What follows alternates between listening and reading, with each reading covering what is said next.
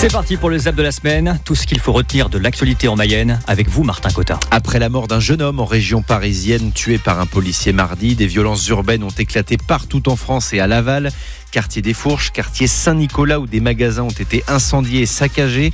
Ce Lavallois a participé aux violences et a accepté d'expliquer son attitude au micro de France Bleu Mayenne. Oui, je l'assume, je faisais partie de ces jeunes qui ont un peu dérapé entre guillemets, mais pour une bonne cause. On a brûlé à côté du Pôle emploi, le McDonald's a été euh, totalement anéanti, on est rentré dans Conforama et on a tout cassé aussi. Bah, il y a des jeunes qui en ont profité pour voler des choses. Tout été fait sous coup de la colère. Les services d'urgence des trois hôpitaux de la Mayenne vont fermer toutes les nuits de 18h30 à 8h à partir de lundi en raison d'un manque de médecins. Une situation inquiétante, inédite dans l'histoire du département. Les soignants sont en colère, mais les patients aussi, comme Norbert à Château-Gontier-sur-Mayenne. Vous drôle de monde, que voulez-vous Vous drôle de monde, le monde de l'argent. Si vous êtes riche, vous pouvez avoir tout ce que vous voulez. Si vous n'avez rien, ben voilà. Après trois petites semaines de repos, les footballeurs du stade Lavallois s'entraînent à nouveau depuis jeudi.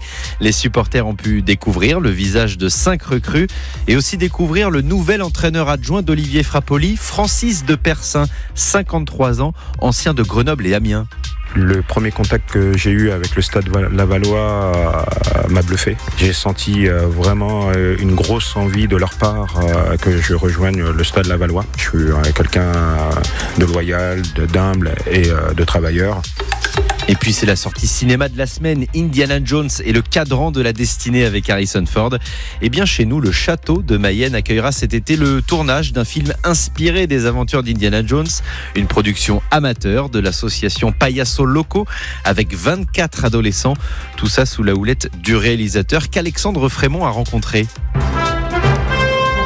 Une plume digne d'un Spielberg ou d'un George Lucas, mais c'est signé Arnaud Mallier, membre de Payasso Loco. Il y a un objet euh, archéologique euh, inédit, euh, incroyable, dont il cherche l'emplacement. Un de ses étudiants lui amène la page manquante du fameux grimoire qui mène à, ce, à cet objet, qui s'avère être localisé dans une pièce secrète du château de Mayenne. Et le zap de la semaine, c'est à réécouter sur francebleu.fr.